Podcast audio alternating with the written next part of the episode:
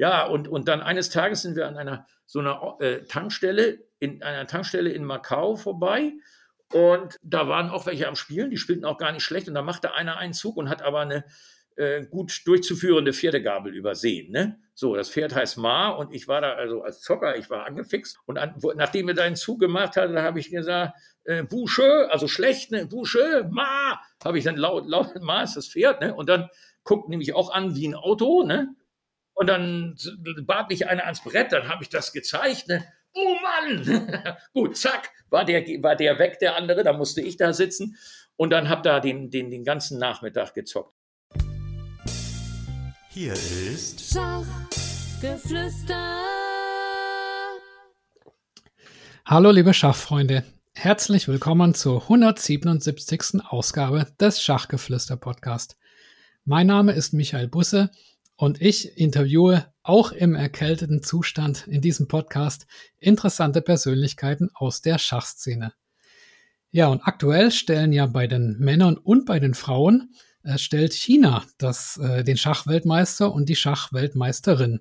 Aber eigentlich spielen die meisten Menschen in China nicht das Schach, wie wir es kennen, das sogenannte westliche Schach, sondern eine andere Art des Schachs, nämlich Xiangqi. Ich begrüße heute dazu den deutschen Rekordmeister im Xiangqi, den Präsidenten des deutschen Xiangqi-Bundes und auch den Vizepräsidenten des Weltverbandes und freue mich sehr. Herzlich willkommen, Michael Nägler. Hallo. Hallo, einen guten Abend allerseits. Ja, Herr Negler, fangen wir vielleicht einfach gleich mal mit der richtigen Aussprache an. Wie spricht man denn dieses Spiel richtig aus und was bedeutet der Name eigentlich? Ja, ich glaube, Sie waren der, der Wahrheit schon sehr nahe, schon allein aufgrund der Tatsache, dass es verschiedene chinesische Dialekte gibt. Also Xiangqi ist schon, äh, schon, kommt der Wahrheit sehr nahe. Auch wenn ich bestimmt da manche Chinesen noch mit verstöre, aber es kommt der Wahrheit sehr nahe. Okay, und äh, wieso heißt das Spiel so und woher hat es sozusagen seinen Namen? Ja, also der hintere Teil ist der einfache. Das Qi ist einfach eine chinesische Bezeichnung für Brettspiele. So heißt, äh, so heißt zum Beispiel auch das uns bekannte Go in China Wei Qi. Also das ist dann, das Qi steht wieder für Brettspiele. Qiang ist eigentlich äh, äh, auch vom Zeichen her äh, der Elefant. Das heißt also ganz wörtlich übersetzt Elefantenbrettspiel. Nun ist der Elefant in diesem Spiel zwar vorhanden, aber bei weitem nicht die stärkste Figur. Also so ganz klar ist das äh, meines Wissens auch unter den Historikern noch umstritten, wie es nun tatsächlich zu dieser Namensgebung gekommen ist. Er ist als Festungsbauer in der Verteidigung wichtig, das können wir nachher noch besprechen, aber er ist bei weitem nicht die stärkste Figur, er ist nicht der Hauptstein, der matt gesetzt werden soll. Also ganz klar ist das leider nicht. Okay. Hm, ja, wenn wir gerade über die Figuren sprechen, also im Schach gibt es ja sechs Figuren. Kann man die äh, Figuren im Xiangqi denn so eindeutig den Schachfiguren zuordnen oder gibt es da ganz andere Figuren und Bewegungsarten? Ja, ähm, viele, kann man, viele kann man direkt zuordnen. Äh, es gibt im Xiangqi auch 16 Steine für den einzelnen Spieler. Die sind allerdings auf sieben Figurentypen verteilt. Ähm, es, die Gemeinsamkeiten erkennt man zunächst einmal daran, es gibt einen Zentralstein, von dem es dann eben auch nur einen gibt, und der muss gefangen genommen werden. Ist, also bei allen Schacharten, die es, da können wir nachher noch ein wenig drüber reden, es gibt ja sehr viele äh, noch lebende Schacharten auf der Welt, jenseits von unserem westlichen Schach. Bei all diesen Steinen geht es darum, den äh, Zentralstein des anderen gefangen zu nehmen. Er wird nirgendwo getötet oder geschlagen. Das gibt es bei keinem von diesen Spielen interessanterweise. Das zeigt auch die Verwandtschaft. In, in China äh, wird, der, ist, wird der Chef, also in unserer Übersetzung auf Deutsch ist das der Feldherr. Es gibt eine uralte, wohlgemerkt unbewiesene Legende, dass in der Frühzeit des Spiels einmal ein, dass einem Kaiser zu Ohren gekommen ist, dass bei diesem Spiel der, der Zentralstein als Kaiser bezeichnet wurde wo darauf dann einer der Höflinge wohl die suffisante Anmerkung gemacht hat, dass da auch ein Kaiser verlieren könnte und von dieser Stunde an war das verboten. Also diese Figur heißt, heißt Feldherr oder General kommt also König oder Kaiser gar, kommt überhaupt nicht in Frage dafür. Das ist also das. Dann haben wir an der, an der Seite, also an der Randlinie, zur Linie muss ich gleich noch was sagen, äh, den Turm, äh, den uns bekannten Turm. Diese Figur heißt bei den Chinesen Wagen, äh, macht aber sonst äh, genau dasselbe wie unser Turm. Das ist also exakt identisch. Äh, es, ist um, es gibt zwei Thesen dazu, was dieser Wagen bedeutet. Die, die interessantere ist sicher die, äh, ist die, der, der Kampfwagen, den wir aus alten Troja-Filmen kennen, mit dem Achilles unterwegs war. Es gibt aber auch Leute, die ernsthaft behaupten, ohne Mampf kein Kampf, es würde sich um einen Fouragewagen handeln. Aber das lasse ich jetzt mal dahingestellt. neben, dem, neben dem Turm steht, steht das Pferd und das ist neben der Gefangennahme des Zentralsteins die zweite gemeinsam, große Gemeinsamkeit, äh, also Zentralstein und, und Turm, äh, die, das ist das Pferd. Der, der klassische Rösselsprung, der ist in allen Schacharten, die es gibt, die, die es auf der Welt gibt, gleich. Es gibt äh, dann also gewisse äh, Einschränkungen. Also äh, der, das chinesische Pferd zum Beispiel kann nicht einfach so springen äh, äh, wie, wie, wie unser Pferd. Die Chinesen nennen das den Tritt gegen das Pferdebein. Äh, wenn Sie sich das folgendermaßen überlegen, die meisten Zuhörer werden ja Schachspieler sein. Wenn Sie ein Pferd von B1 nach C3 ziehen, in der Grundstellung, ist das ja völlig unerheblich virtuell betrachtet, ob Sie über C2 oder über B2 nach C3 gehen. Das ist ja, ist ja rein virtuell. Äh, in China ist das ein Unterschied. Wenn ein, äh, ein Pferd steht auf C3, ein schwarzes meinetwegen, ein, ein rotes, weiß ist in China rot, äh, ein rotes auf B1 und es steht auf B2 ein Stein, unabhängig welcher Farbe dazwischen, dann kann das Pferd C3 zwar das Pferd B1 schlagen, aber nicht das Pferd B1, das Pferd C3, weil der, weil der orthogonale Weg gesperrt ist. Verschiebt man, verschiebt man diesen Stein von B2 nach C2, dreht sich das Ganze um. Jetzt kann das Pferd B1 das Pferd C3 schlagen, aber nicht mehr das Pferd C3 das Pferd B1. Sie können sich das noch dramatischer in der Brettmitte aufbauen. Nehmen wir den, den Punkt E5. Wenn Sie da vier Steine in die Hand nehmen, jetzt egal welcher Farbe, und auf die diagonalen Felder daneben stellen, also F6, D6, D4 und F4, dann hat dieses Pferd wie im westlichen Schach acht Bewegungsmöglichkeiten. Stellen Sie diese vier, vier Steine aber jetzt auf die orthogonalen Felder, also äh, was habe ich jetzt gesagt, E5, also e, äh, E4, E5, F5, E6 und E4, dann hat dieses Pferd null Züge. Das ist komplett blockiert. Also der orthogonale Weg muss, muss frei sein, sonst, sonst kann das Pferd nicht ziehen. Das ist der Tritt gegen die Pferdebeine. Das ist also, das ist schon ein Unterschied zum okay. westlichen Schach. Damit ist es nicht so aktiv. Das ist ja auch schwächer dann dadurch, oder? Das wird, das wird da, das wird dadurch, dadurch schwächer. Das ist richtig. Wird, wird schwächer als unser Pferd. Das, äh, die, die, neben dem Wagen, die zweite Kraftfigur, Kraftfigur kommt noch. Das, die erzähle ich als letzte, weil da gibt's im westlichen Schach überhaupt kein Äquivalent für. Äh, jetzt gehen wir erstmal neben das Pferd. Da kennen wir den Läufer. Ja. Äh, dazu eine kurze Anmerkung. Äh, der Läufer heißt im Russischen Slon, das ist auch der Elefant. Der Elefant ist da wohl die Urfigur, auch bei den Indern und so. Wie der sich bewegen kann. Also unser Läufer als kraftvoller Diagonalrenner ist eine Figur aus dem europäischen Mittelalter. Der ist den ganzen asiatischen Schachtypen, äh, die es gibt, völlig unbekannt.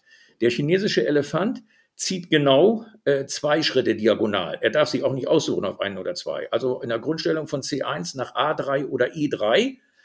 Dann geht's nochmal zwei Felder nach vorne, also von E3 nach C5 oder G5. Und dann ist Schluss. Dazu muss man Folgendes sagen.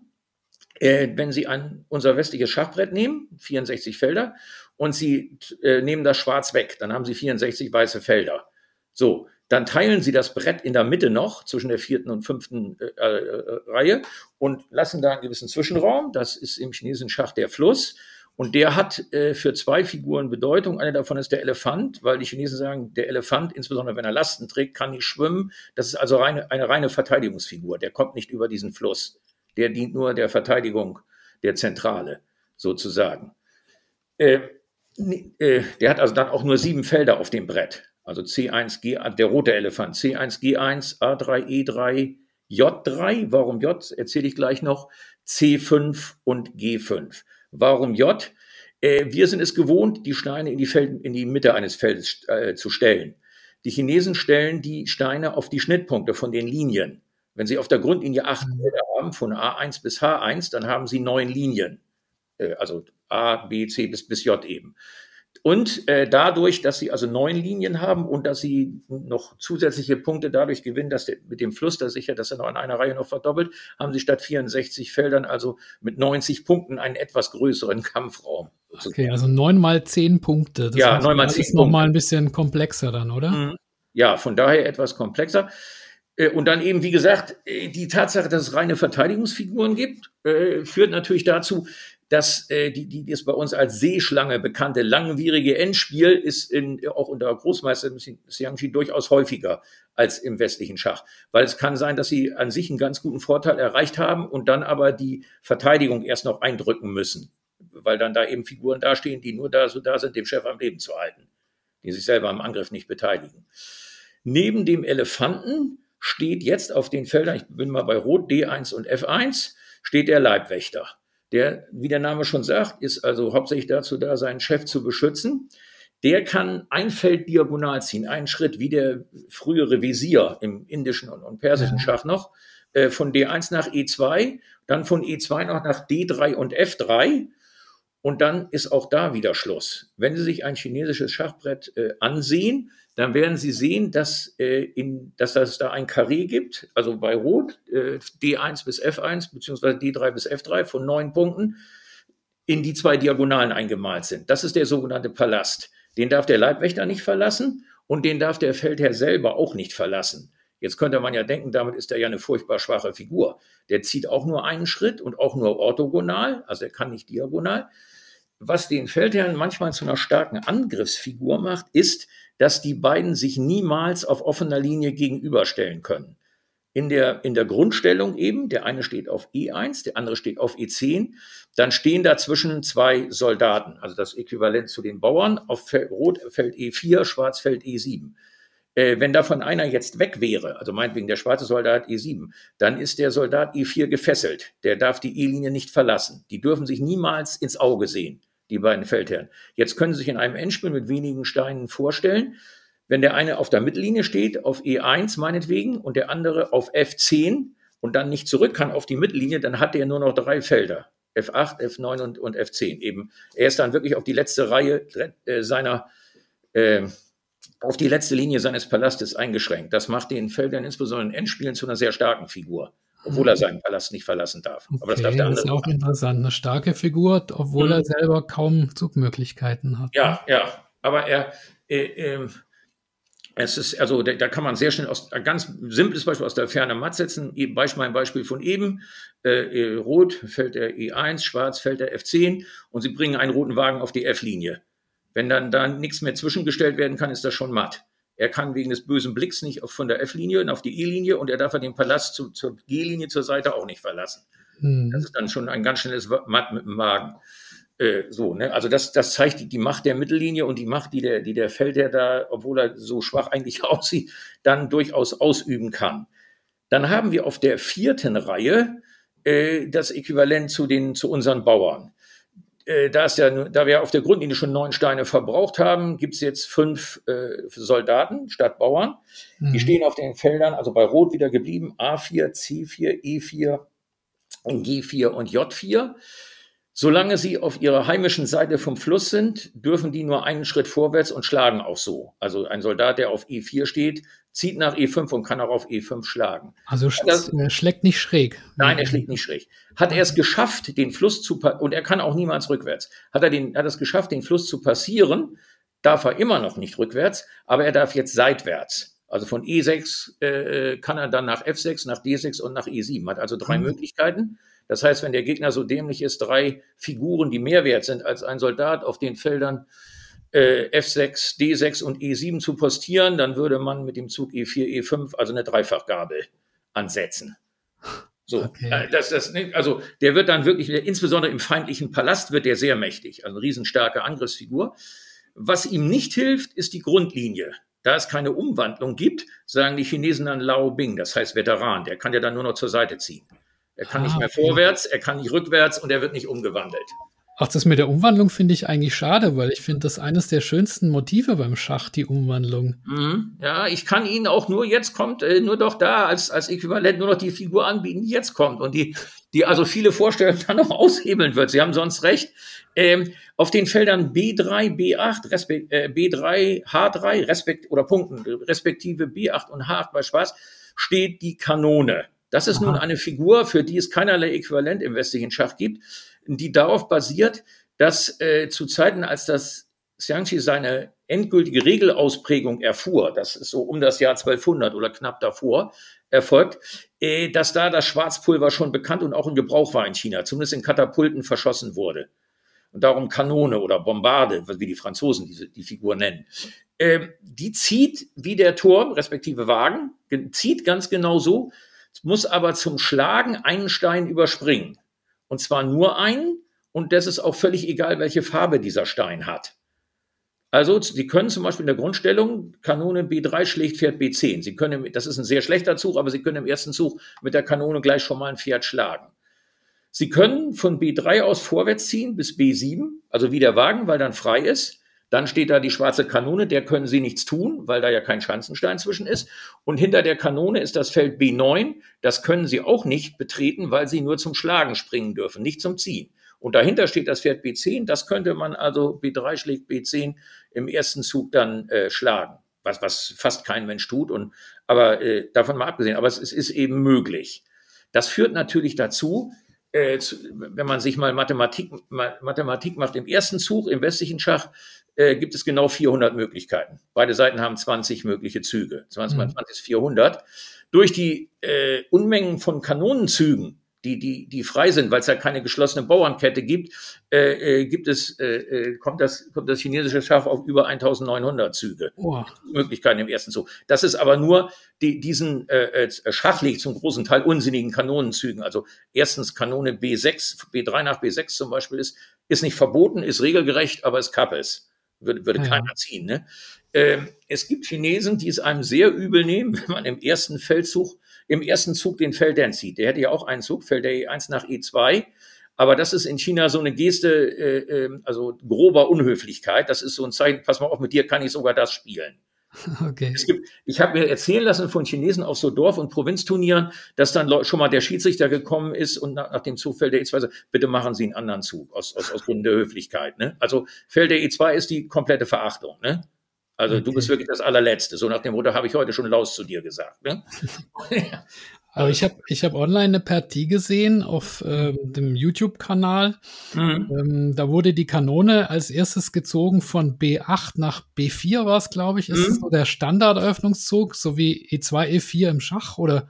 Nee, also Kanone B4 kann man machen, weil man den Mittelsoldaten ja angreift. Die droht ja über den Soldaten C4 als Schanzenstein den Mittelsoldaten E4 äh, zu schlagen. Der ist von den Soldaten der wichtigste. Also wenn man so einen Zug macht, sollte der gedeckt werden. Am einfachsten, äh, am einfachsten, indem man ein, eins der beiden Pferde nach C8 oder, äh, Entschuldigung, also von Rot aus nach C3 oder G3 zieht, was er dann den Soldaten E4 wieder deckt. Das ist in gewisser Weise ein Standard. Das zu einem späteren Zeitpunkt, also ganz früh die Kanone so weit vorzuziehen. Es gibt viele Chinesen, äh, äh, die sagen, also bei der Kanone am Anfang, weil sie ja Schanzensteine braucht zum Schlagen, stay at home äh, äh, bleib, bleib hinten hinter deinen und schieß von hinten. Ne? Das also über, über die eigene, über die eigene Batterie, Batterie hinweg. Weil okay. eine Schwäche der Kanone ist, dass sie im, im, im, äh, im zunehmenden im Endspiel, im fortgeschrittenen Endspiel, ihr natürlich die Schanzensteine ausgehen. Du musst ja jemand, also die, die, ihre Schlagmöglichkeiten werden immer weiter eingeschränkt mit, jeder, mit jedem Stein, der vom Brett verschwindet. Ne? Mhm. Aber vorher macht die Kanone schon, schon ganz tolle Sachen. Äh, ich gebe mal ein kleines Beispiel, das, das Schäfermatt der, der Chinesen, die nennen das den Kälberstich, ne, weil man die Anfänger damit so wusst, ist, dass man äh, das Rot meinetwegen zwei äh, Kanonen auf die E-Linie bringt, meinetwegen nach E5 und nach E6. Äh, und ja, der Feldherr steht auf E10 in seiner Grundstellung und hat seine beiden Leibwächter noch neben sich. Das ist das sogenannte Doppelkanonenmatt. Äh, die hintere Kanone gibt Schach über die vordere. Der Feldherr kann nicht weg, äh, seine Leibwächter stehen neben ihm, diagonal darf er nicht. Und jedes Mal, wenn sie einen Stein dazwischen setzen, auf dem langen Weg von E6 nach E10, stellen sie sich in der Schacht der vorderen Kanone, die zunächst mal nur der Schanzenstein ist.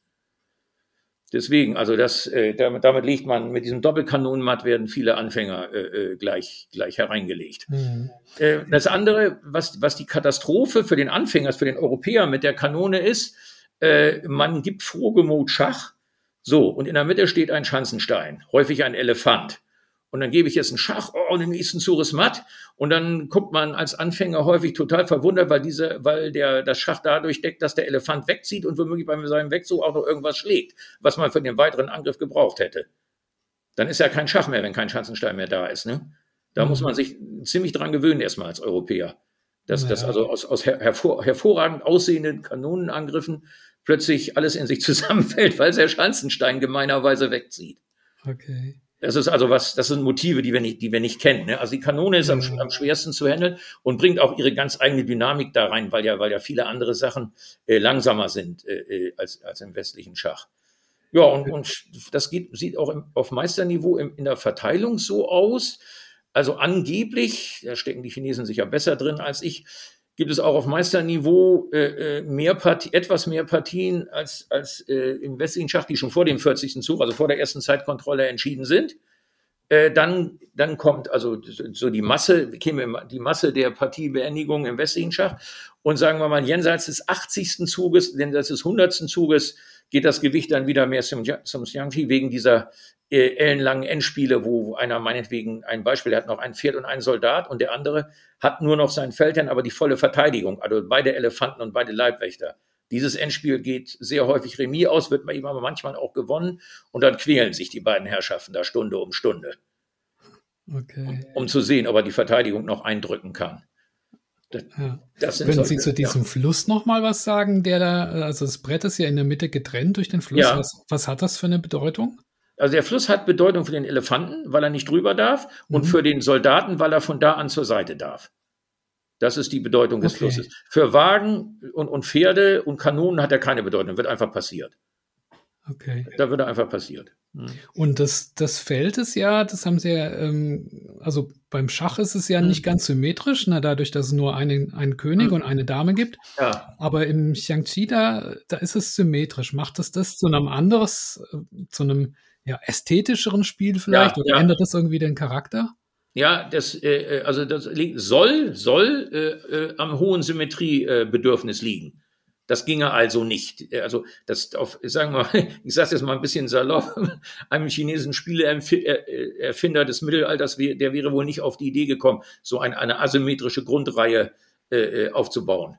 Also die, da besteht ein hohes Symmetriebedürfnis, insbesondere in Palästen. Also deswegen, also ein Feldherr in der Mitte, zwei Leibwächter je, auf jeder Seite und auch vier Figuren rechts und links vom Feldherrn auf der Grundreihe. Ja.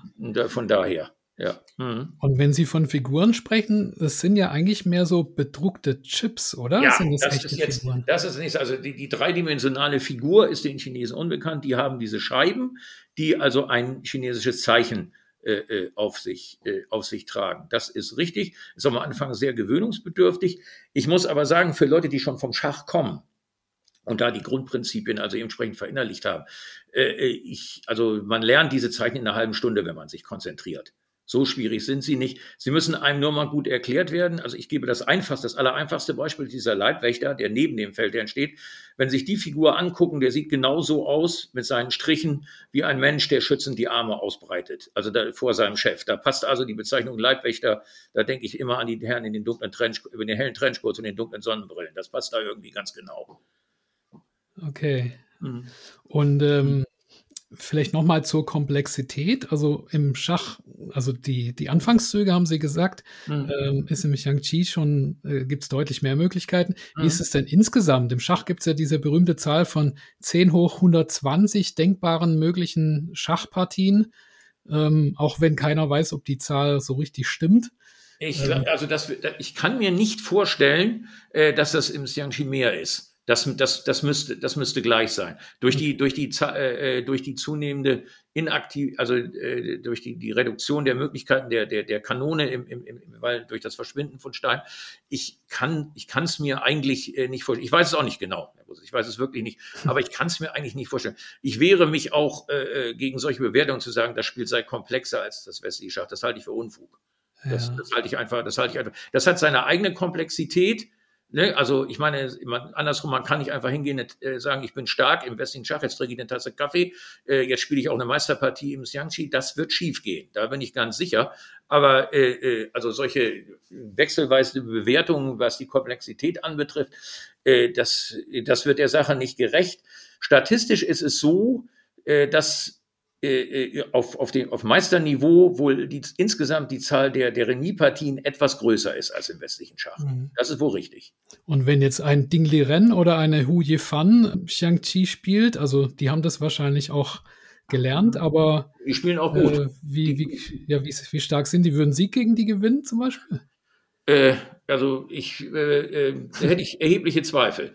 Also ich könnte, ich könnte mir gut vorstellen, weil, weil ich es dann wirklich einigermaßen kann, äh, dass ich, dass ich gegen beide Herrschaften äh, nicht verlieren würde. Da, da hätte ich Mut, äh, da auf Geld drauf zu setzen. Aber dass ich jetzt wirklich gewinne, mh, hm, äh, möglicherweise, sagen wir mal möglicherweise. Okay.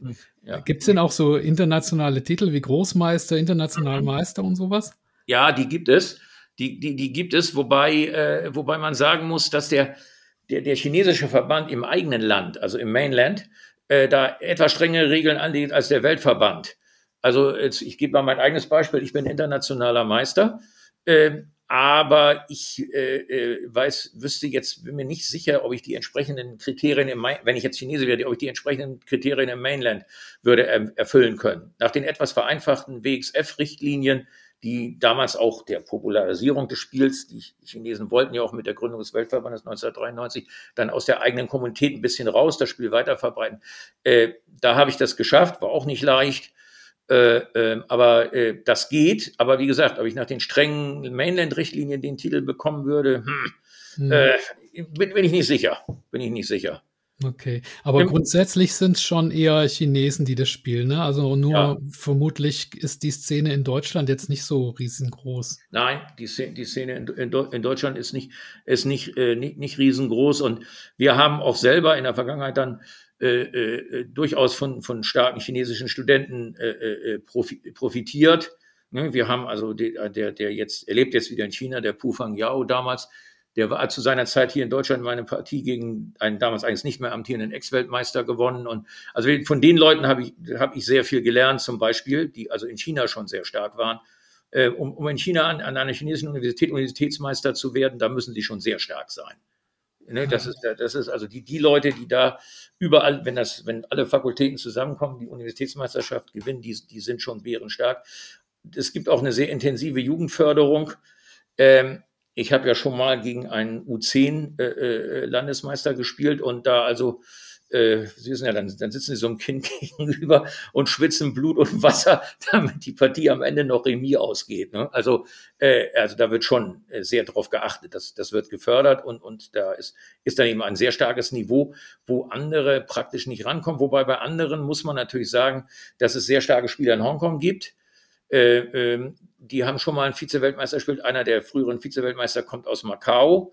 Äh, das ist ein, übrigens der Mann, Lai Kampfun heißt der, ist, ist einer meiner größten Erfolge. Ich habe 2011 in einer ernsthaften Turnierpartie gegen den Remis gespielt. Das ist zusammen mit einer vergleichbaren Partie gegen einen Hongkonger Großmeister sind da die beiden Highlights meiner Schachgeschichte. Aber das liegt auch schon zwölf Jahre zurück.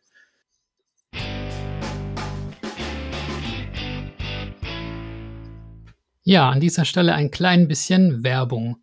Und zwar zum einen der Hinweis auf mein neues Schachbuch, das am 21. Februar 2024 erscheinen wird. Und zwar im Humboldt Verlag. Der Titel steht jetzt auch schon fest, und zwar Der Schachbooster. Die zehn besten Methoden zur Steigerung deiner Spielstärke. Ja, das äh, Buch kann man noch nicht vorbestellen, aber ihr könnt euch eintragen in die unverbindliche Warteliste auf schachgeflüster.de slash Schachbuch und da erhaltet ihr dann aktuelle Infos über das, äh, ja, über den Entstehungsstadium des Buches. Das zweite ist, dass der Schachgeflüster Leitfaden für Einsteiger und Eltern jetzt in zweiter Auflage vorliegt. Ich bin gerade dabei, einen Shopify-Shop äh, zu erstellen, aber wenn ihr es jetzt schon kaufen wollt, dann geht am besten über den Chess Tigers Shop. Und äh, da könnt ihr es bestellen zum Preis von 9,90 Euro. Und ja, dieser Leitfaden richtet sich eben an Einsteiger und an Eltern. So, und der dritte Werbehinweis kommt von der Schachakademie Chessamy.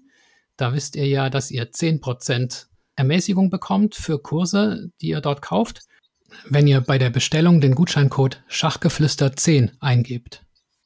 Und der Jaroslav Krasowitzki hat einen neuen Kurs gemacht. Den stellt er, ihr, den stellt er euch jetzt persönlich vor. Hallo allerseits, ich bin Jaro, internationaler Meister und FIDE-Trainer. Ich will euch hier meinen neuen Videokurs vorstellen, aber für das richtige Bild davon sollte ich etwas über mich erzählen.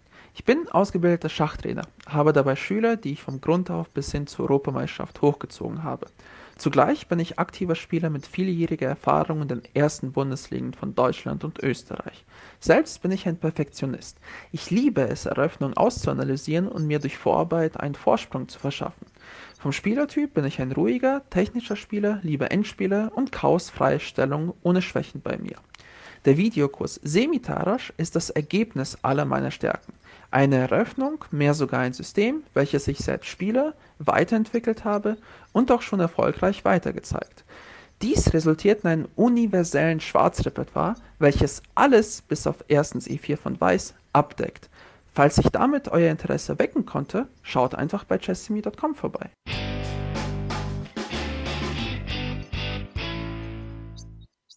Okay. Bevor wir auf Ihre China-Reisen zu sprechen kommen, Sie hatten vorher gesagt, dass wir noch mal ein kleines Wort verlieren sollen zu den anderen Schachvarianten, die es mhm. da gibt. Es gibt ja da äh, im Koreanischen noch was mhm. und äh, das Go hatten Sie auch schon erwähnt. Ich weiß nicht, inwiefern das reinpasst. Vielleicht können Sie da noch mal einen kleinen Überblick ja. Ja, also das Go, Go zählt nicht zu den Schachspielen. Das Interessante an, an den Schachspielen, wo ich will jetzt da nicht in Wespennest stechen, weil die Historiker, die in großem Umfang uneinig sind, wo Schach wirklich entstanden sind.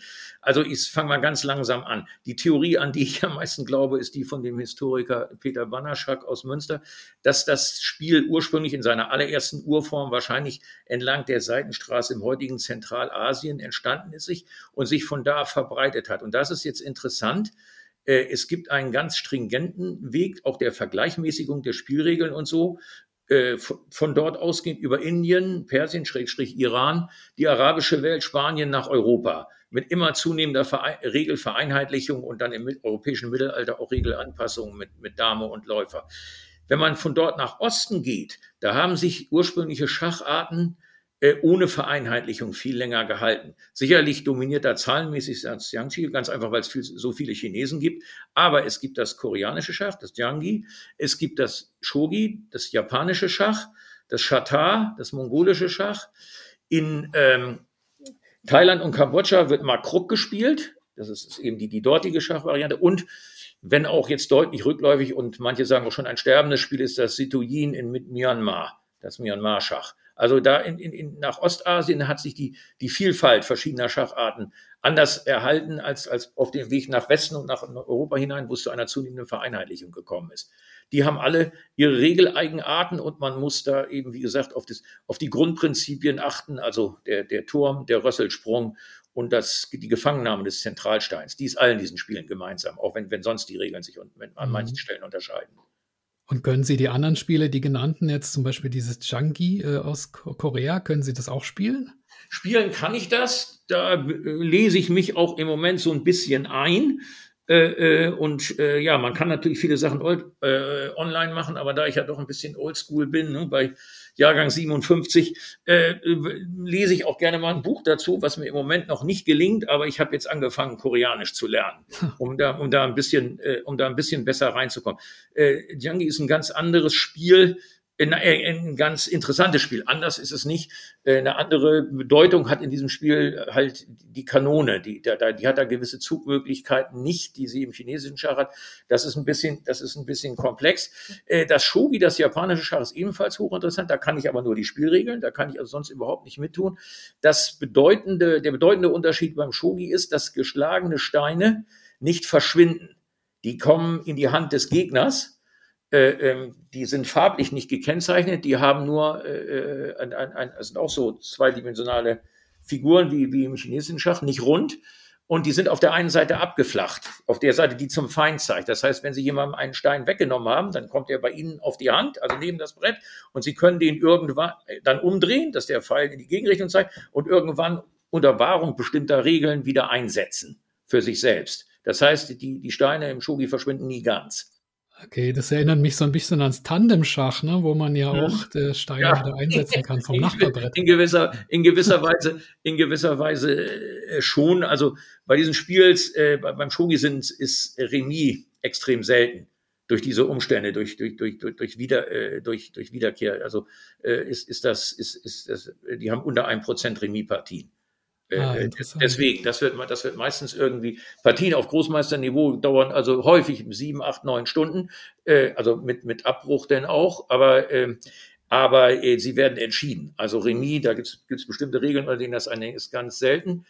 Beim Makruk, da kenne ich auch gerade mal die Regeln, mehr kann, äh, mehr kann ich dazu sagen. Und über das, das Situin, da weiß ich auch nur, da kann man, äh, da sind so, ist so eine Linie auf dem Brett vorgezeichnet, innerhalb derer man die eigenen Figuren aufbauen kann, wie man will. Da gibt es gewisse Grundregeln, die, da, die verboten sind, aber eigentlich hat man da seine, seine das sind auch 16, 16 Steine meines Wissens, die man hat, aber man hat da seine ganz eigene Grundaufstellung, kann da jeder wählen, bis zum, mhm. bis zum Beginn der Partie.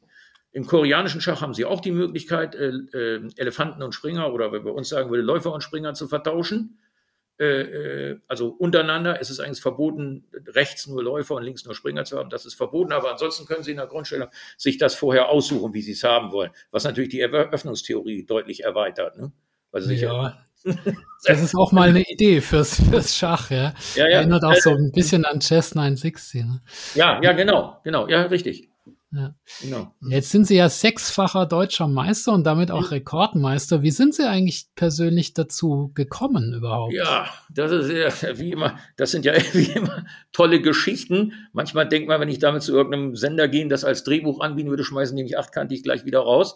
Äh, also es ist so gewesen, dass ich 1988 wo das ja wirklich noch was, was Exotisches war, meine erste China-Reise mit meiner Frau zusammen gemacht habe. Das war, das war über vier Wochen, war eine ganz unvergessliche Reise und damals, äh, ja, äh, war ja noch Zeit, Vorzeiten des Internets. Irgendwie müsste so ein bisschen mehr Information außer dem, was die Reise, der Reiseveranstalter bot, wollte ich denn schon haben. Und da bot es sich an, in einer Nachbarstadt so eine Dia, muss man sich vorstellen, damals noch Dias, die Älteren werden sich noch erinnern, so eine Vortragsreihe einer Sinologiestudentin gewesen, die dann ein halbes Jahr in China gelebt hatte. Und da waren sehr viele Bilder dabei, wo Leute auf der Straße saßen, so richtig, ganz normal, oder im Park und da in aller Öffentlichkeit einem Brettspiel frönten. Und da ich selber ja äh, Turnierschauspieler war, habe ich mich dann bei der jungen Dame mal erkundigt. Sie sagte, ich verstehe da nichts von, aber das muss so eine Art Schach sein. Ja, das hat mich natürlich dann jetzt äh, äh dann nicht mehr losgelassen. Irgendwann habe ich dann eines Abends mal einen von unseren Reiseleitern gefragt. Ja, sagte der am nächsten Tag, komm mal mit.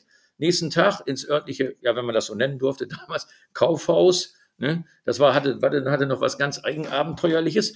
Äh, man musste ja die Devisen, die man mitbrachte, 1988 nach China noch, die musste man umtauschen. Aber man hat dafür keine äh, chinesische Währung bekommen, also kein Yuan, sondern FEC, Foreign Exchange Currency. Die hin wiederum, äh, ja, die durfte man äh, ähm, in Läden da benutzen zum Bezahlen. Man durfte sie aber keinem Chinesen, keinem Chinesen zum Tausch äh, anbieten. Ne? Das stand unter strenger Strafe. Und also mit diesen FECs und dem Mann, der mit bewaffnet sind wir also in dieses, ich nenne es mal Kaufhaus rein, in die Sportabteilung. So. Ja, und dann waren da Basketbälle, daneben die Volleybälle und daneben waren dann solche Kisten. Äh, ja, ja, da, so. Ja, da habe ich mein erstes Yangshi-Spiel da bekommen, also Figuren und nicht etwa ein Brett, wie wir das uns erwarten würden, sondern eine Plane, so eine Plastikplane, wo, wo das die, die Strukturen des Brettes aufgemalt waren. Und dann hat der mir die Regeln erklärt. So ist es angefangen. Dann habe ich da ab und zu mal mich im Park dazugestellt.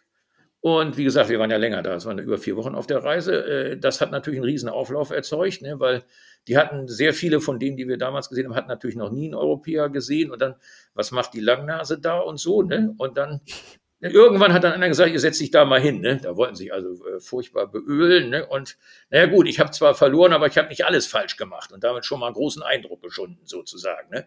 Irgendwann habe ich dann mein erstes Remis erzielt, was mir hinterher peinlich war, weil die anderen da, das, das wurde in aller Öffentlichkeit gespielt und da geht es nicht so still zu, wie man sich das in Europa beim Schach vorstellt. Ne? Jedenfalls, äh, äh, jedenfalls haben die den, den, der da nur Remis gegen mich gespielt hat, kräftig ausgelacht, den armen Kerl. Das fand ich nicht gut, aber das war da wohl so üblich. ja, gut. Das war, das war das. Und dann habe ich jetzt gesagt, Mensch, wie komme ich denn da ran, wenn ich jetzt nach Deutschland zurückfahre? Äh, äh wie, das ist ja äh, totes Wissen, ne? das kann ich ja in Deutschland nicht anwenden. Und dann ist es passiert, dass äh, in, in, der, in der Nähe von Nanking, wo wir dann einmal waren, da war ich dann abends im, abends im Hotelshop äh, da war nie, der war so, da so ein Zeug für Touristen zu kaufen, das ist richtig. Aber da saß einer und las eine Zeitung, so ein junger Mann, der sich da auch, der da ein bisschen Englisch sprach und sich darin auch fortbilden wollte. Und der hatte so eine Zeitung bei sich, die damals, äh, damals von den Chinesen herausgegeben wurde, um äh, Ausländer, also insbesondere im englischsprachigen Raum, über chinesische sportliche Aktivitäten zu informieren. So. Und äh, der hatte, war da am Lesen ja, glauben Sie es mir oder glauben Sie es nicht, der saß da in einem Artikel mit einem Bild von Robert Hübner. Ne? Da war ich natürlich gesagt, was ist denn jetzt passiert? Wie kommen Sie denn dazu? Und der hatte damals, also kurz davor, das muss anno 87 gewesen, an so einem, auch weil er Spaß dann hatte, der, der spielt es für, äh, recht gut. Ne? Ich weiß nicht, der hat es wahrscheinlich sehr lange nicht mehr getan, aber damals spielt es wirklich recht gut. Und der hat damals an einem solchen Turnier in Chengdu teilgenommen. Einfach so, Spaß. Also der war gleichzeitig mit Ihnen vor Ort da, oder? Nee, nee, der war da schon wieder weg. Also das war, der Artikel kam ja später. Also da waren noch zwei Berliner dabei gewesen und ihnen ein gewisser Rainer Schmidt, von dem ich in dem Artikel geschrieben habe, weil in dem Artikel stand dann, der hätte auch schon was über Xiangqi veröffentlicht. Da kann dann wohl nicht wahr sein. Ein Deutscher, der schon was über Xiangqi veröffentlicht hat. äh, okay, und dann hat er mir noch gesagt, es gebe auch ein englisches Buch über das Spiel. Also das war jetzt immer Spaß äh, Chinesen sagen ja ungern Nein, wenn sie irgendwas nicht haben. Also ich habe in Nanking gefragt, ja, das Buch gibt's, haben wir aber nicht. Also Stadt für Stadt beschließe ich, äh, schließlich in Shanghai auf der ganzen Reise, das Buch gibt es, aber wir haben es nicht. Okay, also bin ich so nicht an das Buch gekommen. Es blieb mir also nur der Name Rainer Schmidt und dass der schon was veröffentlicht hätte. Ja, da bin ich damals in der örtlichen Buchhandlung. So, so, Schmidt-Reiner. Gut, naja, dann den kannte sie natürlich nicht. Hat dann in dem Literaturverzeichnis, in ihrem Autorenverzeichnis, das sie hatte, das war damals noch nicht online, das war ein richtig dickes Buch, ein echter Wälzer. Ich möchte nicht wissen, gar nicht mehr wissen, wie viele Seiten der Name Schmidt bei den Autoren damals ausfüllte. Als ich ihn gefunden hatte, dann war das in so einem linksautonomen Verlag, äh, Halt und Schiller hießen die, glaube ich, war das Buch dann veröffentlicht. Na gut, ich habe es bestellt hab gedacht, naja gut, da kriege ich ja sicher, da steht ja sicher was über den Autor. Adresse, Telefonnummer, irgendwas. Außer dem Namen stand nichts drin. Ich war völlig verzweifelt. Auf der letzten Seite stand dann äh, Werbeanzeige von einem großen Berliner Spieleladen. Der war damals ganz berühmt. Ich weiß nicht mehr, wie er hieß und es gibt ihn auch nicht mehr am Kurfürstendamm. Das war ja noch vor der Wende. Und da waren auf zwei Stockwerken waren Spiele aller Art. Brettspiele, Kartenspiele, was immer sie wollten. Ein richtiges Spieleparadies. Und die habe ich einfach angerufen damals, anno 88. Sag mal, kennt ihr, kennt, kennt ihr den Rainer Schmidt? Kennt ihr schon Rainer Schmidt? Ja, der, der dieses Buch, der dieses Buch geschrieben hat. Ja. Die hatten das Spiel gerade auf Lager. Ne? So, ja, den kennen wir. Ja, um Gottes Willen, habt ihr irgendeine Telefonnummer, irgendeine Adresse? dann hatten sie wenigstens eine Adresse für ihn. Dann habe ich den, von ihm, dann habe ich den Mann angeschrieben. Der hat mir die Adresse von einem ihm Bekannten in Hamburg gegeben.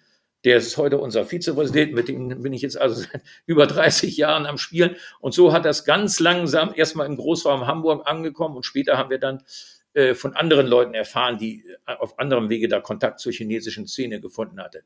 Sie konnten, was ich damals natürlich noch nicht wusste, es gibt viele Chinesen, die das eigentlich gerne spielen. Äh, damals habe ich es oft gehabt, dass man, wenn man, wenn der, die nach Dienstschluss noch Lust hatten, im China-Restaurant abends, dann haben wir da noch gesessen und gezockt, ne? noch über eine Stunde, nach Dienstschluss noch. Und da lernt man natürlich auch was. Ne? Das, das Niveau war nicht so hoch, aber auch davon habe ich gelernt. Ja, und dann hatten wir Riesenglück, dass äh, 1989 hatte Hamburg Hafengeburtstag. Sagen Sie, es war der, war der, was der 800. 800. 1909, ja, war der 800. Hafengeburtstag. Und da Shanghai Partnerstadt ist, wurde eine chinesische Delegation. Und da sind wir auf die Idee gekommen, einfach beim Senat mal zu fragen, äh, also völlig dreist, ne, gebe ich zu, mal zu fragen, ob man denn vielleicht auch mal eine Xiangqi-Delegation bekommen könnte. Ne? Ja, wieder alles erwarten, kam einen, zwar, und zwar angeführt von Hu Ronghua. Das ist sowas wie der Bobby Fischer des chinesischen Schachs. Siebenmal Weltmeister, und der reiste dann mit drei anderen Meistern an, um mit, um mit blutigen Anfängern Schach zu spielen. Also eine, eine wirklich surreale Vorstellung. Aber es war so. Ne, die haben erst, waren erst in Berlin, da haben wir ein bisschen gezockt und dann waren sie in Hamburg und waren völlig begeistert, äh, äh was für ein tolles Hotel wir da für sie organisiert hatten und so. Ging ja nur mit tatkräftiger Mithilfe des Senats, muss man ja dazu sagen. Ne? Ja, aber ist ja cool, weil so ein Spiel dient ja auch dazu, das gibt ja auch Zugang zu Menschen und anderen ja. Kulturen. Ne? Ja, genau, richtig. Also ich bin, ich hab, bin ihm ja mehr, später mehrfach noch begegnet. Ne? Er hat mich, der hat mich immer noch wiedererkannt. Also ich äh, äh vom, vom, vom Sehen her und auch von manchen Gesprächen her kenne ich ja die ganzen, die ganzen Größen des, des chinesischen Schachs. Vielleicht sind in den letzten drei Jahren jetzt bedingt durch Covid, dann haben die ja nur in China gespielt, sind bestimmt jetzt neue Leute aufgetaucht, die ich noch nicht kenne, aber eigentlich äh, kenne ich da die ganze Führungsriege. Ja, ja, doch, das sind schon, das sind sehr interessante Menschen und auch sehr nett. Ne? Also man hat mich da ja auch bei vielen und, und, und Freunde von mir bei vielen Turnieren mitspielen lassen. Ja, einmal aus dem Gedanken, ach komm, so eine Langnase ziert das Turnier, hat sich auch der Sponsor gefreut und, aber ohne die Mitsprache, Fürsprache dieser Leute wäre man da ja nie in den Turniersaal gekommen, geschweige denn ans Brett. Ja, und mit Hübner haben Sie den dann mal getroffen und mit ihm gespielt? Er hat oder? mitgespielt die, die Xiangqi WM 1993 in Peking, damals als der Weltverband gegründet wurde. Der hat auch, der hat auch da auch gleich einen, äh, meinst, der hat einen Preis gewonnen, auch in der Non-Chinese-Klassifikation. Äh, äh, ja, ja, der, der war, Hübner war stark. Der, der, der, ich glaube, der hat 50 Prozent, hat sich, der hat viereinhalb geholt und hat dann auch einen Preis gewonnen. Die haben damals, als es anfing, hieß das noch Non-Chinese-Preis. Das haben sie nach zwei Weltmeisterschaften aber schnell wieder aufgehoben, weil, die, weil dann die von den ausgesetzten acht Preisen die ersten vier alle an Vietnamesen oder von Vietnamesen abstammende Leute gegangen sind. Seit 1997 heißen die, der, hieß der Preis Non-Chinese, Non-Vietnamese Preis. Und der ist jetzt, äh, ja, dieses Jahr ist in Houston die Weltmeisterschaft im November. Da ist er dann zum ersten Mal abgeschafft worden. Äh, ja, Begründung, ach, wie, in, wie in den letzten Jahren häufig aus China. Äh, eine richtige Begründung wird nicht abgeliefert. Man hat mir irgendwas gesagt, die, sie hätten Angst gehabt, dass in, bei diesen verschärften, ja, insbesondere im Staat Texas, hätten sich irgendwie die Antidiskriminierungsgesetze wären verschärft worden. Und wenn man bei einem Turnier so einen Preis äh, äh aussetzen würde, und meinetwegen als 25. oder im Turnier oder als 31. einen Preis gewinnen würde in dieser Kategorie, dann könnte man von einem Weißen, der auf Platz 33 reingekommen ist, verklagt werden wegen Diskriminierung oder, oder der Turnierveranstalter könnte verklagt werden. Deswegen würden sie das abschaffen. Ich bin von dieser Begründung nicht ganz überzeugt, aber ich kann ihr natürlich auch nicht widersprechen, weil ich mich mit, in, im Texas, texanischen Recht nicht gut auskenne. Okay. Ja. Ja, nochmal zurück zu Ihrer China-Reise. Es ja. war ja die erste, 88 haben Sie, glaube ich, gesagt, aber sicherlich ja. nicht die letzte. Da gibt es bestimmt nee. auch noch ein paar bemerkenswerte Momente. Ja, da waren immer. Also insgesamt waren es dann, äh, also Hongkong und Macau mitgerechnet waren es 26 wow. Reisen bis 2019. Äh, ja, 2019, das habe ich aber ja erst hinterher erfahren, Herr Busse. Dann äh, bin ich im ähm, Anfang November, so um den 10. November rum noch aus Wuhan weggekommen. Also sechs Wochen bevor der große Corona-Kladderadatsch losging. Ne? Aber Sie waren nicht Patient Null. Nein, ich war nicht, bin einfach nur, ich war einfach nur, war einfach nur Reisender, bin von fröhlich lachenden Menschen verabschiedet worden am Flughafen. Also da war noch keine Rede davon, dass irgendetwas, dass irgendetwas da äh, den Bach hinuntergehen könnte. Überhaupt keine. Also ich habe hinterher, hinterher noch drei Kreuze, also wieder, als es dann losging, Mann, Mann, was hast du ein Schwein gehabt? Vier Wochen später und du wärst aus China nicht wieder rausgekommen. Ne? Dann ja. wäre ich da erstmal in Quarantäne verschwunden. Ja, ähm, das, das war das, das, das war die, das war die eine Reise. Ja, die, als, als ich zum ersten Mal auf, auf der, äh, auf der großen Mauer war, das, äh, das ist ja auch ein Erlebnis. Das, das, das muss man mal gesehen haben. Nur ist es so gewesen, ähm, da war ich auf der 88er Reise mit meiner Frau, dann waren wir in diesem Badaling, wo alle Touristen zuerst hinkommen. Da war natürlich der Teufel los, schon damals. Da haben sich richtig gedrängelt auf der Mauer und dann, wenn man da mit so ein paar Leuten, mit, mit Bekannten eben gesagt, komm, wir fahren ja mal 20 Kilometer weiter. Das ist nicht so gut ausgebaut, aber da hast du deine Ruhe. Da war eine hervorragende Geführung über die Geschichte der Mauer. Das, das sind so, so wirklich äh, ganz, ganz tolle Erlebnisse. Ne? Dann äh, ja, die, die Sachen, wie man da, obwohl man eben eigentlich kein Großmeister war, wie man in den Hotels untergebracht und bewirtet wurde, alles ganz hervorragend, kann ich überhaupt nichts gegen sagen. Ein interessantes Ereignis noch vielleicht bei der WM 99 in Shanghai. Da hatte ich zusammen mit einem Freund, hatten wir beide den Geldpreis gewonnen. So, es war eine, galten, die Währungsvorschriften waren ja immer noch so streng. Also haben wir uns eine Urkunde gegeben lassen, wo ausdrücklich drin stand, also auf Chinesisch natürlich, es handelt sich um einen Geldpreis aus einem Turnier. Das Geld konnte nicht vorher durch Eintausch erworben worden sein, weil jetzt wusste man ja vorher nicht, dass man einen Preis gewinnt. Dann haben wir vom Hotel, die haben uns freundlicherweise noch einen Angestellten geschickt, dann sind wir zusammen in die örtliche Bankfiliale. Nö, wir tauschen das nicht. Gut, also die waren nicht zu erweichen, die waren lokale Finale, also zur nächsten größeren Bank, schon ein bisschen näher am Stadtzentrum, die waren genauso halsstarrig. Und da standen wir nur mit unserem chinesischen Geld und unserem Talent. Was machen wir denn jetzt? So, und dann machte einer den Vorschlag, da fahren Sie doch in die Innenstadt, in dieses, äh, ja, ich weiß es nicht mehr, ich nenne es mal Kaufhaus Nummer eins. Das war also da das Wichtigste am Ort. Aber wie gesagt, 1999, der Shanghai von 99 ist in keinster Weise das von 2023. Ähm, sind wir also hin in das Kaufhaus und dann, ja, dann siehst du da die Preise und unsere Scheine in der Hand und, oh Mann, wie werden wir das Geld hier los? Also, langer Rede, kurzer Sinn. Wir haben erstmal einen neuen Anzug erstanden für meinen Freund. Einen ganz hervorragenden Anzug. Und ich bin dann, äh, bin in die Schuhabteilung. So. Ja, und dann hatte ich mir ich gesagt, äh, Herrenschuhe. Das teuerste Paar wollte ich mir mal zeigen lassen. War immer noch ein erschwinglicher Preis, ne?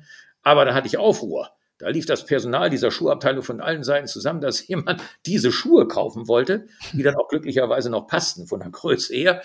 Und als ich die dann gekauft hatte, habe ich sie mir mal genauer angeguckt. Die sahen auch gut aus, wenn die beschreiben, aber da stand auch eindeutig Made in Italy drauf. Ne? Die waren also extra aus Italien dahin worden. Und bis dato hatte sich noch keiner gefunden, der das für Chinesen ja wohl doch etwas größere Geldsumme da aufwenden wollte, um diese Schuhe zu kaufen. Ne? Und da war richtig, da war richtig was los. Und was natürlich immer wieder äh, unvergesslich ist, sind diese Momente, wenn man in einen Park geht, da waren die Leute da am Spielen. Das ist leider Gottes mit den modernen Hochhäusern, die in vielen Großstädten hochgezogen werden, ist diese Spielkultur im Park deutlich rückläufig in China. Ne? Da, war, mhm. da waren in den Parks oder zwischen den Häusern in diesen alten mit, äh, Siedlungen mit den kleinen Häusern, da waren sie am Spiel. Da brauchten sie nicht lange wenn Sie selber sich hingesetzt haben und ein Spiel aufgebaut haben, was ich mich dann später erst getraut habe, dann dauerte das keine fünf Minuten, da waren die ersten Leute da, die mit einem spielen wollten. Also ich da, ja, wenn man da so in den Park geht und sich so daneben stellt, zuguckt, dann sind die erst verwundert, ne, weil die können sich nicht vorstellen, dass Langnasen dieses Spiel spielen können. Und irgendwann macht dann mal einer Platz, wenn einer verloren hat, und dann, und dann geht er, ja, komm, setzt du dich doch da mal hin. Ne? Gut, okay, spielt, dann merken die, dass man nicht gleich alles verliert, dass man auch was kann. Und dann wird es voll um das Brett. Dann wird es voll. Ne? Und, und, wo da die Langnase spielt und der spielt gut, dann kannst du dann stehen die Leute hinter dir. Ich habe es erlebt, wo ich mal einen falschen Zug machen wollte. Ich hatte die Figur schon in der Hand, habe sie dann nochmal abgesetzt, dann griff mir ein Arm über die linke Schulter, nahm die Figur und setzte sie aufs richtig, auf das richtige Feld. Und, Hoppla. Entschuldigung. Und dann hat der äh, hat er sich also dann da köstlich amüsiert über meinen Gegner auch wieder, ne? weil mit diesem Zug war der wohl tot. Den hatte ich aber übersehen. Ne? Den, hatte, den hatte ich, den hatte ich gar nicht gesehen. Ja, und, und dann eines Tages sind wir an einer so einer äh, Tankstelle, in einer Tankstelle in Macau vorbei. Und ähm, da waren auch welche am Spielen, die spielten auch gar nicht schlecht. Und da machte einer einen Zug und hat aber eine äh, gut durchzuführende Pferdegabel übersehen. Ne? So, das Pferd heißt Ma und ich war da also als Zocker, ich war angefixt, war dann eine Weile schon zugeguckt und an, wo, nachdem er deinen Zug gemacht hat, da habe ich gesagt, äh, Bouche, also schlecht, ne, Bouche, Ma, habe ich dann laut, laut, Ma ist das Pferd, ne? Und dann guckt nämlich auch an wie ein Auto, ne? Und dann bat mich einer ans Brett, dann habe ich das gezeigt, ne? Oh Mann! Gut, zack, war der, war der weg, der andere, da musste ich da sitzen. Und dann hab da den, den, den ganzen Nachmittag gezockt, ununterbrochen, mit einer ständig wachsenden Menschen, Menschenmenge um mich rum. Das hat richtig Spaß gemacht. Die dollste Szene war eigentlich später nur noch, ähm, im chinesischen Schach ist, äh, ist Perpetual Chasing verboten. Sie dürfen also nicht mit, mit, mit einer Figur eine andere, eine andere ungedeckte Figur ständig verfolgen, ne, ständig angreifen. Das ist von wenigen Ausnahmeregeln abgesehen, ist das verboten. Davon ausgenommen ist der Feldherr. So, und dann hatte einer eine Kanone gegen mich gewonnen, die war aber im Palast an einer Stelle, wo sie immer nur von, von einem Feld aufs andere ziehen konnte und daneben stand mein Feldherr und griff die an, also ununterbrochen an. Und dann, dann maulte der rum, das wäre verboten. Ja, nun, der konnte nur Chinesisch, ich konnte dann nur Englisch und dann ähm, habe ich denn hier, habe ich gesagt, nee, hier, komm, der, der Feldherr darf das. Und dann kam dann einer, der mich verstanden hat und dann hat er den zusammengefaltet, den anderen. Das war mir dann ja auch wieder peinlich. So nach dem Tina, du kennst nicht mal die Spielregeln und so, ne, und, und willst hier mitspielen. Dann, oh, das war mir richtig peinlich. Der, der tat mir nachher richtig leid. Ja, aber wie gesagt, das sind so, die, die bei diesem Straßenzock, da, da erlebst du Sachen, dass, äh, ja, das, in China wird bei diesen Straßenspielen häufig um Geld gespielt. Das hat man mir nie angeboten als Ausländer, aber das erhöht natürlich das Niveau. Äh, wenn, du, wenn du um Geld spielst, dann hörst du entweder bald auf oder du lernst es, sonst wird es zu teuer. In Vietnam, wo ich auch 1997 war, ist das äh, unüblicher, um Geld zu spielen. Äh, und ich habe so bei dem Straßenzock den Eindruck gehabt, dass da das Niveau auch niedriger ist. Wir sind da dann in so einem Dorf, was wegen gewesen mit einem Führer, weil das wegen seiner Höhle so gut war. Dann saßen wir da und vor der Höhle waren sie auch am Spielen. Und einer gewann da immer. So, ich nenne ihn mal den Dorfmeister. Haben wir uns eine Weile angeguckt und dann sagte der, der Stefan da reinkommen, so, sag mal, das kann doch nicht wahr sein, dass der hier ununterbrochen gewinnt. So. Und dann hat der sich hingesetzt und hat gefragt, ob er mit ihm spielen darf. Dann hat der vier Partien gegen mich gespielt. Der zog auch viel zu schnell, dieser Dorfmeister. Dann hat er viermal verloren. Viermal. So, und dann habe ich mich da hingesetzt, dann hat er noch viermal verloren. Und dann war er an der Grenze. Die dürfen ja keine Gefühle zeigen, ne? Aber ich habe dann gesagt, komm, wir hören jetzt auf, weil der, der bricht dir gleich in Tränen aus, der ist fertig. Ne? Der hat also in, in, in, in, in relativ kurzer Zeit, weil er viel zu schnell zog, äh, acht Partien verloren, obwohl er vorher der Meister war. Ne? Also sein Gesicht vor der Dorfbevölkerung zutiefst verloren. Und ja, ja, das war, das war furchtbar. Aber ähm, ja, gehört auch dazu, ne? also zu den Erlebnissen, die man, die man da so mitgemacht hat. Ja, ja, das ist schön, wenn man da so Anknüpfungspunkte mhm. auch hat. Aber vielleicht können wir nochmal äh, wieder zurück nach Deutschland wechseln. Wenn jetzt der ein oder andere angefixt ist und mhm. fragt, ja, wo kann man denn hier eigentlich spielen? Ja, das ist natürlich, also ich kann das jetzt ad hoc sagen, äh, die, die Adressen finden sich, finden sich auf der Homepage. Die sind da. Die Homepage selber ist im Moment under construction. Die ist, die ist, wird neu gemacht, ist noch nicht ganz fertig, mhm. aber der Adressenteil müsste noch vollständig sein. Also erstmal in Berlin gibt's, äh, gibt's, äh, wird regelmäßig gespielt. Also eigentlich im Osten, mehr im, im Stadtteil Marzahn. Aber da ist, da ist ein regelmäßiger Spielort. Äh, in, in Hamburg wird regelmäßig gespielt. In Lingen wird regelmäßig gespielt, wo, wo, wo ich selber herkomme, und in äh, Stuttgart-Leonberg. Das sind die, die vier Stellen, wo ich, wo, wo richtig, also äh, wo, wo immer gespielt, wo immer was los ist. Ne, das, das, ja. Ansonsten müsste man, äh, ist natürlich, es gibt Unmengen Online-Angebote für Sionchi, das ist klar. Auch, auch, also auch, wo auch spielstarke Leute anzutreffen sind, ohne Zweifel. Und äh, ja, und ansonsten sind wir natürlich dabei, das, das ist natürlich der wunde Punkt, dass wir noch nicht so weit ausgebreitet sind und da jetzt noch hart hart dran arbeiten müssen, dass, dass das mehr wird. Und jetzt auch in Hamburg läuft ein Schulprojekt, hier in Lingen läuft jetzt demnächst eins an, in Leonberg läuft ein Schulprojekt. Also wir tun schon was, aber äh, ja, da ist noch viel Luft nach oben. Mhm. Und die Homepage, äh, die Adresse wollte ich noch sagen, also ja. chinaschach.de. Genau. Und diese internationale Seite, wo man auch im Internet spielen kann, ist äh, xianqi.com. Ja, ja, das ist die, das ist die, äh, die, die bekannteste, wo man auch, das sind eigentlich sind ja im Wesentlichen Vietnamesen, aber dann aber auch Spielstarke, Obacht, kann ich da nur sagen, das ist unter, unter Playok, das ist ja das, das ehemalige Kurnik, diese polnische Seite, aber da ist eben auch Xiangqi und, und zu Zeiten, wo äh, in, in Vietnam also Zocker unterwegs sind, das ist jetzt ein bisschen zu spät, die sind ja sechs Stunden vor uns, aber so, äh, da sind da manchmal 1800, 1900 Leute auf der Seite, also im Wesentlichen Vietnamesen. Also da findet man immer jemanden. Man kann äh, Xiangqi online rund um die Uhr spielen. Ist, ist kein Hindernis. Wenn die Asiaten schlafen gehen, fangen die Amer Nordamerikaner an. Ne? Das sind ja auch große chinesische Kommunitäten. Es ist also im Netz immer was los. Wer, wer möchte. Und wie gesagt, Xiangqi.com, da sind die Gegner ganz unterschiedlich. Das, das sieht man immer an der Wertungszahl. Äh, äh, da kann man auch durchaus gegen, wenn man Anfänger ist, gegen andere Anfänger spielen, bis hinauf zu, zu, zu sehr starken Leuten.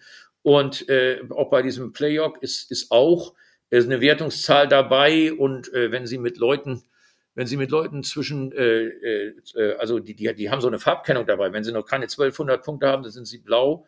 Nein, nicht Sie, sondern die Kennzeichnung Ihres Namens ist blau. Und wenn Sie, wenn Sie mit solchen Leuten äh, spielen als Anfänger, äh, äh dann, dann sind Sie erstmal unter Ihresgleichen. Wenn, wenn die, die Grünen sind dann schon eine Menge stärker und, und mit Gelb und Braun, das, ja, das nützt als Anfänger. nicht. Zum Lernen ist das gut, aber auf Erfolge können Sie da nicht rechnen.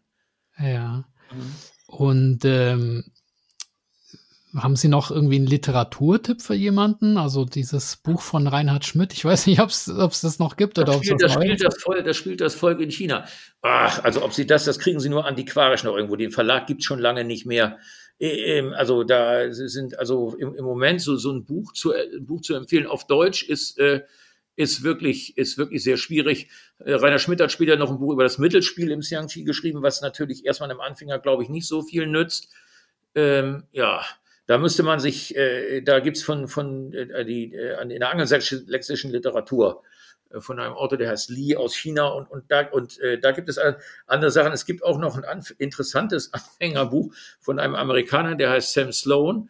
Äh, das Buch ist gar nicht so schlecht, aber der Mann selber, hm, er hält sich für spielstark, aber es entspricht nicht den Tatsachen. Er hat allerdings einen ganz wesentlichen Tipp gegeben. Das nennen wir in Deutschland oder auch in Europa auch unter den Lagen das Verfahren nach Sam Sloan.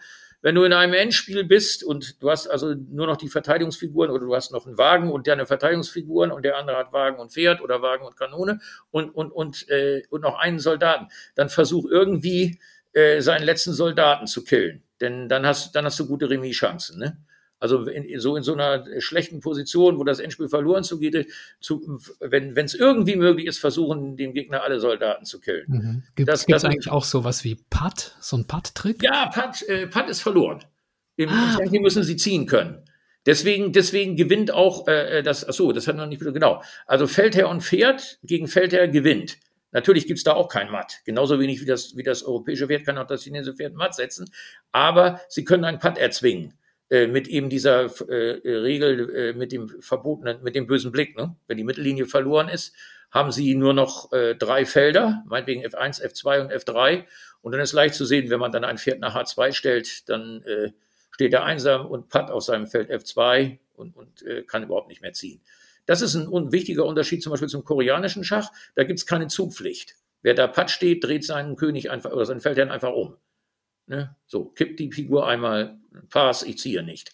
Also da, da gibt es keinen Putt. Und, äh, aber Xiangxi ist das sofort verloren. Das führt zu einer Kuriosität, wenn ich das noch eben, noch eben anmerken darf. Sie können im Xiangqi mit, äh, also vorausgesetzt, dass der Gegner maximal schlecht spielt, mit dem blanken Feldherrn gewinnen. Ne? Also äh, nochmal, also das Szenario nochmal kurz. Also meinetwegen hier, äh, Rot hat jetzt seinen Leibwächter D1, Feldherrn E1, Leibwächter F1, hat noch ein Pferd und der andere hat nur noch seinen Feldherrn, meinetwegen auf D10. Wenn man jetzt ordentlich gesoffen hat oder sonst irgendwie äh, einen ganz schwachen Moment hat und sein Pferd G3 dann nach E2 stellt, also vor den Feldherrn, dann zieht der andere, der nur noch seinen Feldherrn hat, fällt der D10 nach E10. So, jetzt ist folgende Situation. Das Pferd kann nicht weg, weil, wegen des bösen, weil es sonst den bösen Blick aufmacht. Der Feldherr kann seine beiden Leibwächter nicht schlagen, kann nicht schräg, kann also auch nicht ziehen. Und die beiden Leibwächter können auch nicht ziehen, weil das Pferd ihn E2 sie daran hindert. Das heißt also so eine Art Selbstpatt. Äh, Rot verliert, ne? Gegen den blanken Feldherrn. Okay. Also ich tue mich schon im Blind Schach schwer und jetzt im Blind äh, Xiangqi ähm, noch viel mehr, muss ich zugeben. Aber ja, vielleicht kann der eine oder andere Ihnen folgen. Sie haben vorher noch, oder Sie haben mir im Vorgespräch gesagt, mhm. dass äh, es auch deutsche Meisterschaften jetzt vor kurzem gab in Oberfranken. Ja. Gibt es mhm. da auch irgendwie so ein Xiangqi-Nest oder? Ja, äh, ja, da ist es so, äh, da ist es so, der, äh, der, der Mann, der das da, der da wohnt, der Guido Freuer, der ist, äh, der ist im Moment erkrankt. Der, der, der, kann also selber, kann also selber nicht so gut spielen. Aber da gibt es, äh, da spielen wir traditionell seit 2014 immer Turniere. Äh, äh, da, da kann man vor dem Turnier haben wir einen Wandertag, also für die, die wollen, weil man da wunderschön durch den Frankenwald wandern kann. Und das, das Restaurant, wo wir spielen, also den Goldenen Anker in Steinwiesen, den kann ich nur maximal empfehlen. Eine hervorragende Küche und äh, ja, und da sind wir deswegen dann immer gerne. So ein Wochenende Steinwiesen ist immer eine feine Sache. Äh, eine Spielgruppe gibt's da aber nicht. Nein, also da, da, muss man extra hinfahren. Das liegt auch ein bisschen abseitig, weil, weil, der, weil der Kronach, der nächste Bahnhof, da musst du anschließend noch eine halbe Stunde Bus fahren. Also das ist schon hinteres Oberfranken. Leider so äh, geografisch ein bisschen benachteiligt, weil da bis 1989 wenige Kilometer weiter östlich die Grenze in den derzeit gerade in allen Gazetten stehenden äh, Landkreis Sonneberg da war. Ja. Ja. Von, Ober, von Oberfranken nochmal auf die Weltbühne. Ähm, mhm. Sie sind ja auch Vizepräsident des Weltverbandes. Ja. Wie, wie, kam das eigentlich? Sind Sie da der Quoten-Europäer? Ja, oder? Die Quotenlangnase. Da braucht es nicht weiter zu gesagt zu werden. Es ist genau so, Herr Busse. Es ist genau so. Äh, ja. Haben Sie da irgendwelche tatsächlichen Mitgestaltungsmöglichkeiten auch oder ist der äh, Verband total dominiert äh, vom? Ja, vom ja, also ich, äh, äh, ich, ich meckere da gelegentlich rum, weil, weil, ich, weil ich dann das Gefühl habe, dass außer chinesische Standpunkte nicht ausreichend berücksichtigt werden. Ähm, es ist immer schwer, bis dann Übersetzer da ist. Es war, es war zum Teil richtig nervig und dann habe ich irgendwann mal, äh, habe ich irgendwann mal gesagt, äh, äh, äh, habe ich dann irgendwann gesagt, ich schmeiß jetzt hin, ich, ich mag das nicht mehr. Und dann äh, sind andere Chinesen zu mir gekommen, aus, äh, insbesondere Nordamerikaner, also US-Amerikaner und Kanadier, und haben gesagt, bitte mach das nicht. Du musst da gehört werden, wir brauchen dich da. Deswegen, deswegen bin ich da jetzt im Moment noch da, weil ich ab und zu mal nicht einfach nur abnicke, was vom Generalsekretariat verkündet wird. Ne? Aber ja. ähm, sonst nie viel Einfluss habe ich da nicht. Ne? Man ja. kann ab und zu mal den Finger heben und sagen, Leute, das könnte aber in, in Europa auch, es gibt ja so gewisse kulturelle Unterschiede, das könnte da anders gesehen werden. Ne? Zurzeit ja. läuft da, gibt es da manchmal Schwierigkeiten ähm, mit so mit so Staatsangehörigkeitsfragen. Also wenn wir noch Zeit haben, kann ich das noch kurz anreißen. anreißen. Ähm, ich weiß nicht, ob Sie sich im Biathlon auskennen. Männerbiathlon, sage ich jetzt mal. Das sind ja von den ersten zwölf in der Weltrangliste sind ja sechs Norweger. Äh, da sind aber, also sie stehen da sehr gut in der Weltrangliste, da haben aber eigentlich nie eine Chance, zum Beispiel in Staffeln an die ganz großen Fleischstöpfe ranzukommen, weil sie eben nur Nummer fünf und sechs sind und, und, und nicht unter den ersten Vieren. Ähm, und das, das erzeugt natürlich manchmal einen gewissen Frust. Ich habe allerdings noch niemand, noch nicht gehört, dass einer von denen sagt, ich will jetzt aber nicht mehr für Norwegen antreten, ne? um, um endlich mal anderswo, wo sie mit Kusshand genommen werden würden, da zu reüssieren. Dasselbe Problem gibt es in einem gewissen Umfang auch im Xiangxi. Äh, die, die, es gibt einen sehr starke, bärenstarke chinesische Großmeister, China ist bei der WM auf zwei Großmeister limitiert, die da im Männerturnier mitspielen dürfen. Und das wird natürlich ein bisschen mal ausgetauscht, aber nehmen wir mal an, ich sage jetzt mal grob mal einen dicken Daumen, das wird so unter vier bis fünf Leuten verteilt, diese Möglichkeit zum Beispiel bei der WM für China zu spielen. Und ab Platz sechs der chinesischen Rangliste sind sie zwar ein riesenstarker Spieler, äh, ich sage mal so, ich versuche mal so in Anführungszeichen zu übertragen, also Elo 2700 und etwas höher, aber sie kommen nicht hin zur WM. Hm. Sie schaffen es nicht. Und da gibt es natürlich dann der eine oder andere, der dann mal richtig böse wird, so, komm, äh, wie ist denn die Möglichkeit, wenn ich, äh, was weiß ich, für die Philippinen spiele nächstes Mal? Und das wird in China überhaupt nicht gerne gesehen. Und jetzt gibt es da also so einen gewissen Quarrel darüber, unter welchen Bedingungen man den, den Verband wechseln kann. Und da muss man ab und zu einfach mal sagen, ja, in Europa würde man das so und so sehen. Letztlich die endgültige Entscheidung fällt in Peking. Da soll man sich keine, keine Illusionen machen. Ne? Mhm. Hm. Ja. Ich kenne das so ein bisschen aus dem Tischtennis. Da ist es ja auch so, dass die Chinesen total dominant sind und ja, in vielen ja. europäischen Verbänden dann halt oder auch äh, amerikanischen Verbänden die eingebürgerten Chinesen dann mhm. halt an der Spitze stehen.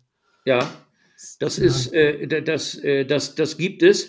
Äh, sie werden aber, Sie werden bei diesen Leuten aber, aber feststellen, wenn Sie dann in die Ergebnislisten gucken, die werden natürlich mit Kusshand genommen von den anderen Verbänden, ganz sicher, aber Sie werden dann feststellen, dass die diese Leute anschließend, dass die also auch in Peking so handverlesen sind, dass sie zwar erfolgreich in ihren neuen Heimatländern spielen können, aber nicht die ganz großen Titel gewinnen. Ja, also ja. die lassen niemanden gehen, der ihnen wirklich äh, ganz doll auf den, auf den Zeiger gehen kann. Im Xiangxi ist das so, ähm, es gibt ja Auslandchinesen und so, das, das gilt aber sicher nur für das Männerturnier.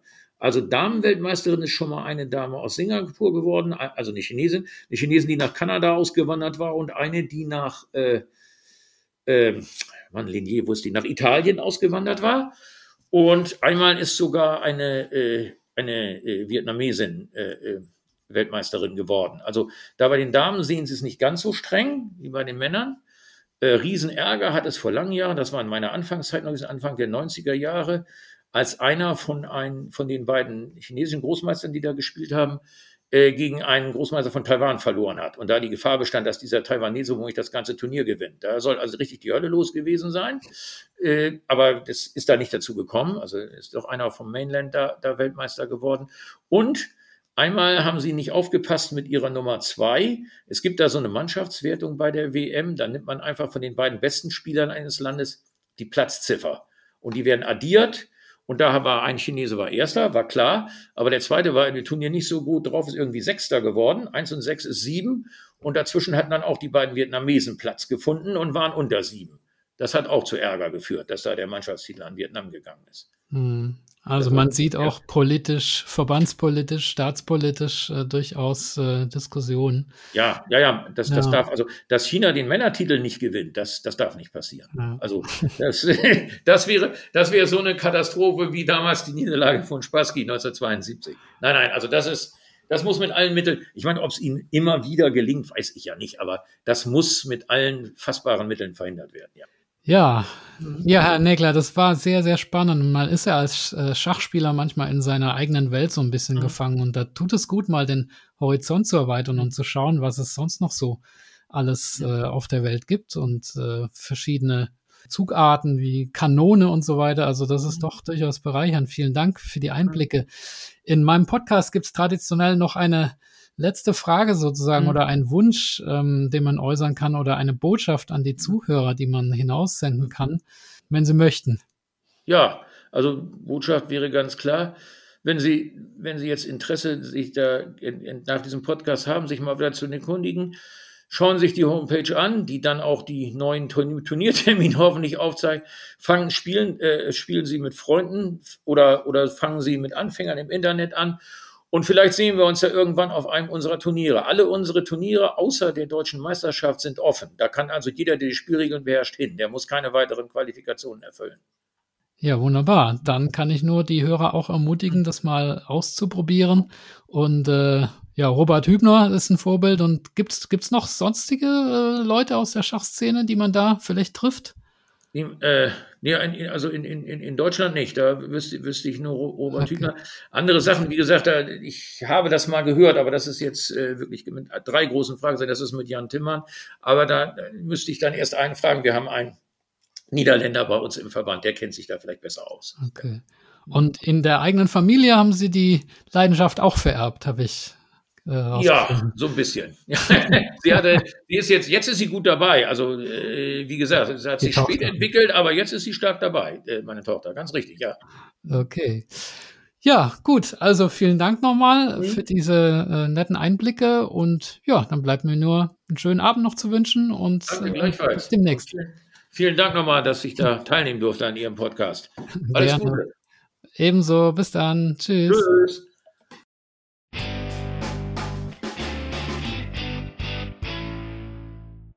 Liebe Schachfans, ich hoffe, die heutige Folge hat euch wieder gefallen. An dieser Stelle möchte ich auf den Schachkalender schachtermine.com hinweisen. Inzwischen ist das Deutschlands umfassendster Schachkalender. Und wenn ihr euer eigenes Turnier, euren Anfängerkurs, euren Vortrag oder was auch immer publizieren wollt, dann geht das auch mit der Eintragen-Funktion. Also alle Termine rund ums Schach auf schachtermine.com. Außerdem gibt es jetzt den Schachgeflüster-Leitfaden für Einsteiger und Eltern bei einem richtigen Schachgeschäft zu kaufen, nämlich bei schachdepot.de. Der Leitfaden enthält 48 Tipps für Anfänger, wie man sich im Schachdschungel orientiert und verbessert, und dann noch 16 Tipps für Eltern von Schachkindern. Das Ganze auf 36 Seiten zum Preis von 9,90 Euro beim Schachdepot. Das Heft passt zum Beispiel super in ein Willkommenspaket für neue Vereinsmitglieder rein. Abschließend wie immer der Dank an alle Personen, die mir auf paypal.me slash Schachgeflüster etwas gespendet haben oder YouTube-Kanalmitglied sind oder auf patreon.com slash Schachgeflüster eine regelmäßige monatliche Spende zukommen lassen oder Bargeld per Post zugeschickt haben.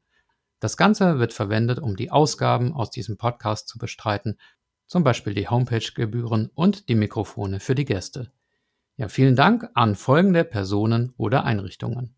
Andreas Virux, Armin Züger, Benjamin Steinhilber, Dieter Riegler, Frank Rothmann, Friedhelm Küch, Güven Mannay vom interkulturellen Schachverein Zatransch Club 2000, Hans aus Berlin, Dr. Joachim Meyer-Brix, Manuel, Manuel Rüther, Marc Hofmann, Markus Schirmbeck, Oliver Bremer, der mysteriöse Peter, Peter Hug von DSSP Die Schulschachprofis, Peter Schach, die Internetseite schachtraining.de, Sven Ossenberg, Thomas Hasin und Tim Bialuszewski.